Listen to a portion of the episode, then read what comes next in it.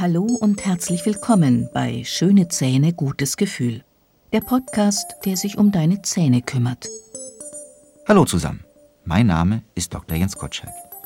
Ich bin Zahnarzt aus Leidenschaft und werde heute in meinem Podcast über das Auffällen von Zähnen, das sogenannte Bleaching, erzählen. Denn heute wünscht sich ja jeder schöne, strahlend weiße Zähne. Aber das war nicht immer so. In Japan waren einmal tatsächlich schwarze Zähne in Mode. Das war im 8. Jahrhundert während der Heian-Zeit. Damals färbten sich die Frauen die Zähne schwarz. Denn das galt als attraktiv und sogar erotisch. Die Färbung wurde mit Hilfe einer selbst hergestellten Mixtur erreicht. Diese Flüssigkeit bestand aus Nägeln und Eisenspänen, die in Reiswein oder Tee eingelegt wurden und oxidierten. Diese schwarze Brühe wurde dann anschließend in regelmäßigen Abständen mit einem Pinsel auf den Zähnen verteilt. Solch schwarze Zähne galten in der Oberschicht als Attribut der Geschlechtsreife und im Bürgertum verwiesen schwarze Zähne auf den gesellschaftlichen Status einer verheirateten Frau. Unser heutiges Schönheitsideal sind aber dann doch die strahlend weißen Zähne. Zahnverfärbungen können viele Ursachen haben. Tabakrauch, Kaffee und Rotwein färben deine Zähne dunkel, wenn sie in die Zähne eindringen können. Aber auch Medikamente, ein Unfall oder Karies, die zum Absterben eines Zahnnerven führen, können deine Zähne dunkel verfärben. Selbst die natürliche Farbe unserer Zähne variiert von Mensch zu Mensch. Sicherlich kennst du auch jemanden, der von Natur aus sehr helle, weiße Zähne hat. Bei anderen wirken die Zähne eher etwas beiger oder gelber. Der Grund dafür ist der innere Aufbau unserer Zähne.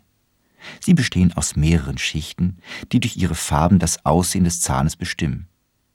Im Inneren ist der Zahn aus dem sogenannten Dentin aufgebaut. Es ist gelb bis bräunlich und bestimmt das farbliche Erscheinungsbild deines Zahnes. Darüber liegt der sogenannte Zahnschmelz. Er ist fast farblos und leicht transparent. Und beim Bleichen der Zähne macht man sich genau diesen Aufbau zunutze.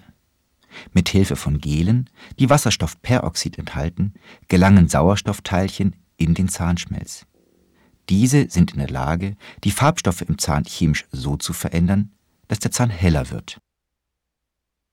Schon die alten Römer versuchten ihre Zähne zu bleichen, und zwar mit Urin, allerdings nur mit mäßigem Erfolg. Ende des 18. Jahrhunderts erfand ein Franzose eines der ersten wirksamen Bleichmittel. Um 1799 entwickelte der schottische Chemiker Tilland ein erstes wirksames Bleaching Powder. Anfang des 20. Jahrhunderts experimentierte man dann mit Strom-, Licht- oder Hitzekombinationen mit dem Wirkstoff Pyrozon und Salzsäure.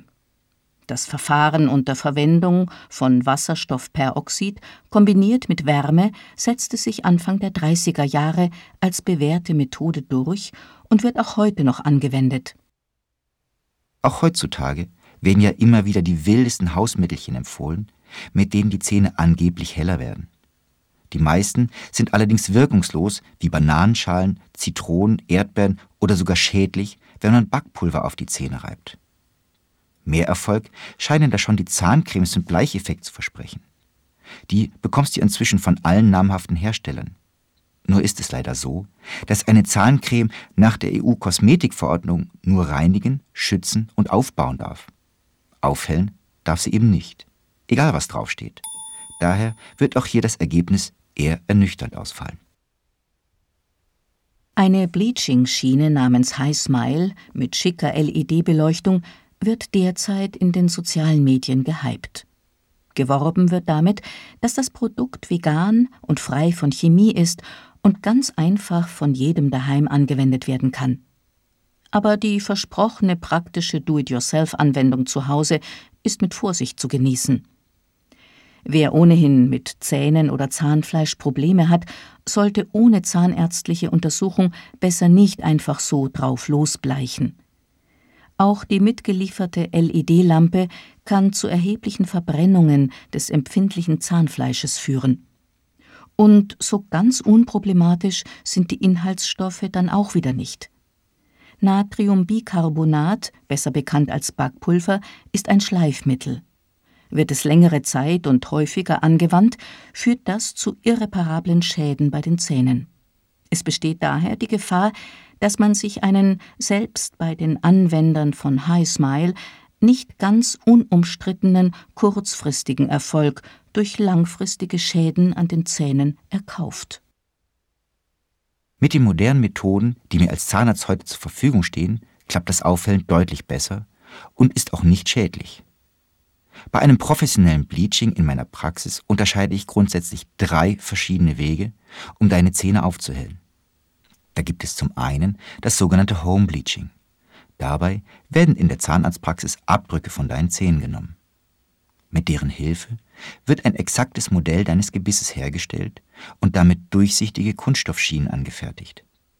In diese Schienen kannst du dann ein Bleichgel einfüllen, das du von mir erhältst, und sie zu Hause auf deine Zähne stecken.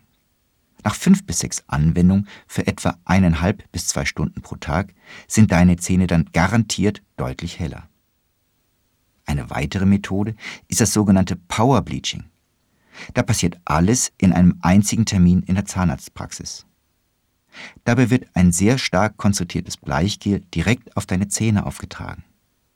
Dabei muss das Zahnfleisch mit einem Gummiüberzug vor dem Bleichgel geschützt werden. Das dauert alles in allem etwa 45 Minuten bis zu einer Stunde. Dann wird alles wieder abgespült und abgenommen und das Ergebnis ist sichtbar. In der Regel sind aber mindestens zwei Sitzungen nötig, um deine Zähne dauerhaft heller zu bekommen. Als letztes gibt es noch eine Spezialtechnik. Sie heißt Walking Bleach und funktioniert nur bei Zähnen, die schon einmal Wurzelkanal behandelt wurden.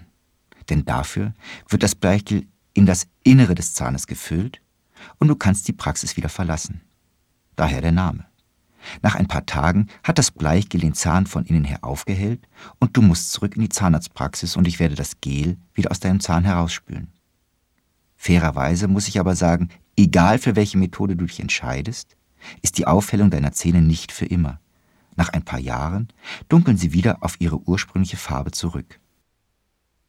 Beschleunigt wird dieser Prozess erheblich durch starken Kaffee, Tee und Nikotingenuss. Dann muss der gesamte Bleichvorgang wiederholt werden. Wenn man sich aber immer in professionelle Hände begibt, verursacht das Bleichen keinen Schaden an den Zähnen. Außerdem muss man wissen, dass immer nur der natürliche Zahn aufgehellt werden kann. Wenn schon Zahnkronen oder Füllungen an den Zähnen existieren, die gebleicht werden sollen, verändern diese ihre Farbe nicht. Sie müssen dann im Anschluss in der neuen Farbe ersetzt werden, damit alles wieder perfekt zueinander passt. Ich hoffe, ich konnte dir ein paar nützliche Tipps zum Thema Bleaching geben. Wenn dir gefallen hat, was du gehört hast, freue ich mich über eine Bewertung. Für Anregungen zu Themen, die dich interessieren und über die du hier einmal mehr erfahren möchtest, kannst du mich auch über www.dr-gottschalk.com erreichen. Bis zum nächsten Mal bei Schöne Zähne gutes Gefühl. Dein Dr. Jens Gottschalk.